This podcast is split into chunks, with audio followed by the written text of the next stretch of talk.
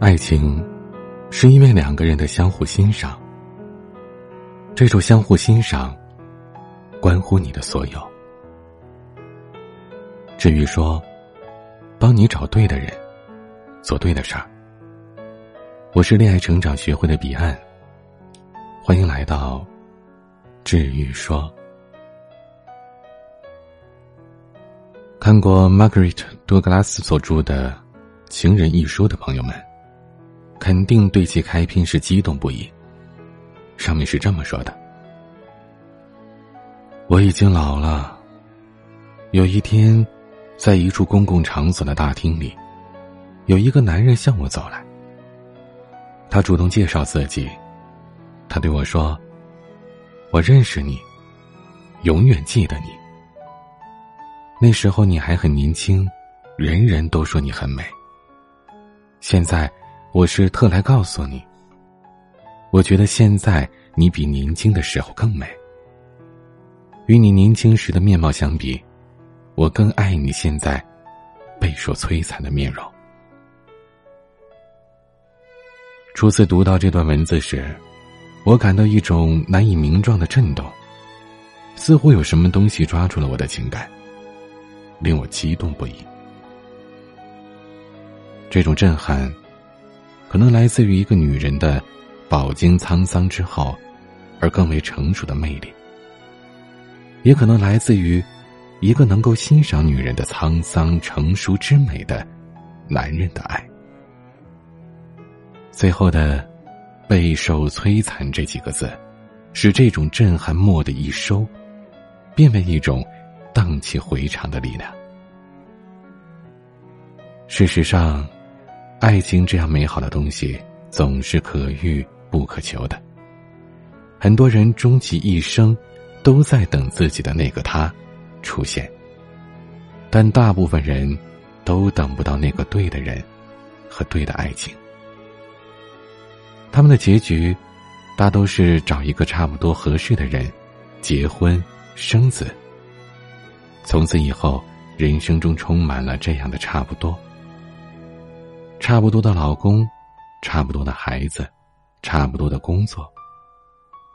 但同时，这世界上又有另一些人，他们遇见爱情，嫁给爱情。当年华逝去，青春样貌都不复存在，而他们的爱情还在那里，孜孜不倦的重复着那些美好的爱恋。江芳芳一直认为自己这一生是无比幸运的，因为他在最好的年华里遇上了一个近乎完美的梁默。说起来，江芳芳和梁默的相遇实在是一场偶然中的偶然，简直像小说里才有的场景。直到很多年之后想起那个下午，江芳芳都有一种不真实的感觉。那天傍晚。前一秒还是晚霞漫天，后一秒便大雨滂沱。身为一个在南方生活的北方人，江芳芳完全没办法适应这样突变的天气。她包里也没有任何可以遮雨的工具，于是，她只能在仓皇之间随便进入了路边的一家咖啡店。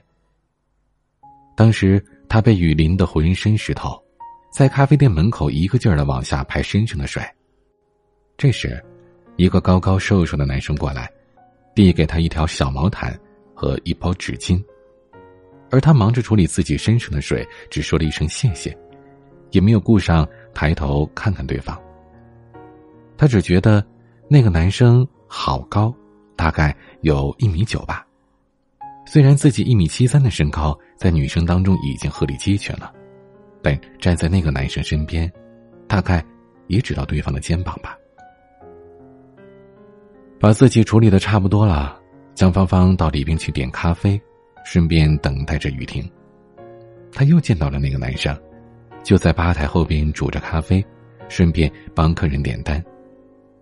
这一次江芳芳看清了男生的面容，男生长得很清秀，一头利落的短发，并不是时下流行的那种莫西干之类的。其实江芳芳一直很不喜欢现在满大街都是的莫西干。他总觉得这样的发型让人平白多了一股油腻感。而面前这个男生呢，从长相到服装都让人很舒服。于是，当对方把咖啡递给他的时候，他微笑着向对方点头，表示谢意。说来也怪，那天的雨和平时截然不同，一下起来就没完没了。江芳芳等到天都黑了，可这雨还没停。眼看时候不早了，他只能硬着头皮往雨里冲。冲到路边才发现，出租车基本都有客了，连车都打不到了。江芳芳简直是欲哭无泪。就在他特别沮丧的时候，一辆车停在他面前。对方摇下了车窗，原来是咖啡店送他毛毯的那位男生。男生询问了他家的位置，并坚持送他回家。虽然江芳芳不想麻烦一个刚见面的陌生人，但看着雨势丝毫没有减缓的迹象，她也只能硬着头皮麻烦别人了。在车上经过交流，她才知道，男生叫梁默，是那家咖啡店的老板。这倒让江芳芳十分惊讶，毕竟对方看起来太年轻了。却在这寸土寸金的大都市拥有自己的咖啡店。在回家的路上，两人一见如故，相谈甚欢。虽然梁默看起来有些年轻，但其实思想十分成熟。言谈之间，既没有那些愣头青的鲁莽，也没有所谓的成功人士的自大，相处起来让人觉得很舒服。最后，两个人还交换了联系方式。之后，因为梁默的那家咖啡店就在江芳芳公司旁边，两个人的交集是越来越多，相处的十分合拍，不久就确立了恋爱关系。在恋爱当中，他们相处的十分和谐，在一起时总有说不完的话，无论说什么话题都有共同的语言。蒋芳芳曾经听人家说，遇到一个价值观相同的人是多么舒服的一件事儿，当时她还不以为然。总觉得这世上人那么多，怎么可能会有两个人完全合拍呢？可直到遇见梁默，他才明白，原来书中所描述的那种爱情也是存在的。他觉得自己很幸运，遇上了这样的梁墨。直到现在，两个人已经在一起一年半了，一次架都没吵过。幸福的同时，却也让江芳芳产生了一种不真实感。他觉得，就算再合适、再相爱的两个人，都会有矛盾。比起身边其他的情侣，他和梁默之间的关系显得很不正常，简直是和谐到了人神共愤的地步。渐渐的，他觉得这之间肯定是有问题的，但是他百思不得其解，这问题到底出在什么地方？经过了慎重的考虑，他找到了恋爱成长学会的情感咨询师。将他和梁默之间交往的过程以及困扰自己的问题告诉了我，希望能得到我的解答。而在我看来，江芳芳的问题根源其实在于深藏在内心深处的自卑，因为她男朋友太过完美了，这样她在潜意识当中有一种隐隐的自卑。她男友的完美和自身的自卑让她产生了危机感，所以总希望他们之间。可以像着那些普通的男女朋友一样，而不是这样完美到让人觉得不真实。曾经有一位作家说：“每当我觉得我的爱情即将理所当然的步入永恒的时候，实际上恰恰是危机来临的暴风前夜。情侣交往最忌讳的事，就是把爱情的存在当成理所当然的事。无论怎样看起来牢不可破的爱情。”无论怎样看起来珠联璧合的情侣，都需要随时保留着那么一点危机感。危机感是爱情的维稳剂，是保鲜亲密关系的助推力。芳芳在爱情当中感到自卑，自卑就会让人惶恐。其实，某一个层次来说，这也保持了爱情的警惕性，只是过了，就不太好了。那么基于此。专家给了江芳芳一些建议，去改变自己的心态。首先要让你的潜意识获得安全感，要学会给自己灌输这样的思维方式。那么基于此，我给了江芳芳一些建议，去改变自己的心态。首先要让你的潜意识获得安全感，要学会给自己灌输这样的思维方式：世界上没有真正完美的事物，我的客观条件已经很不错了。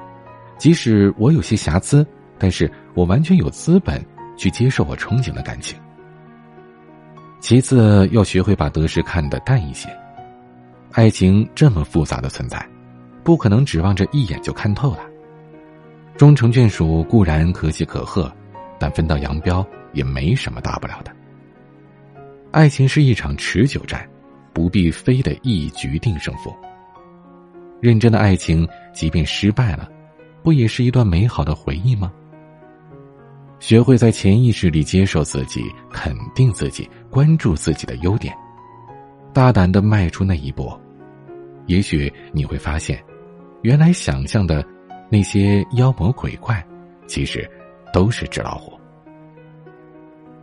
最后，爱情中需要有自我控制力，坚决要有自己的立场，而不是害怕提出自己的要求。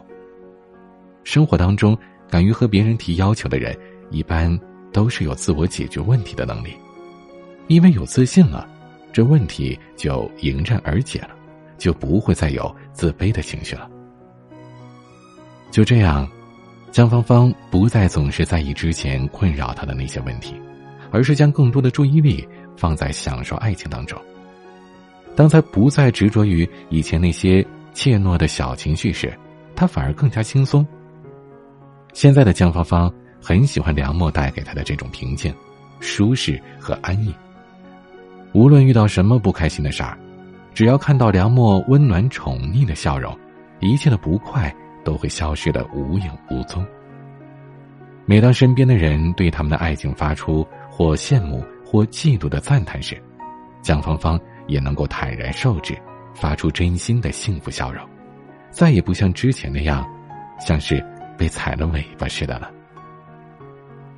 安妮宝贝在《最好的爱情》当中这样写道：“最好的爱情是两个人彼此做个伴，不要束缚，不要缠绕。”不要占有，不要渴望从对方身上挖掘到意义，那注定是要落空的东西，而应该是我们两个人并排站在一起，看看这个落寞的人间。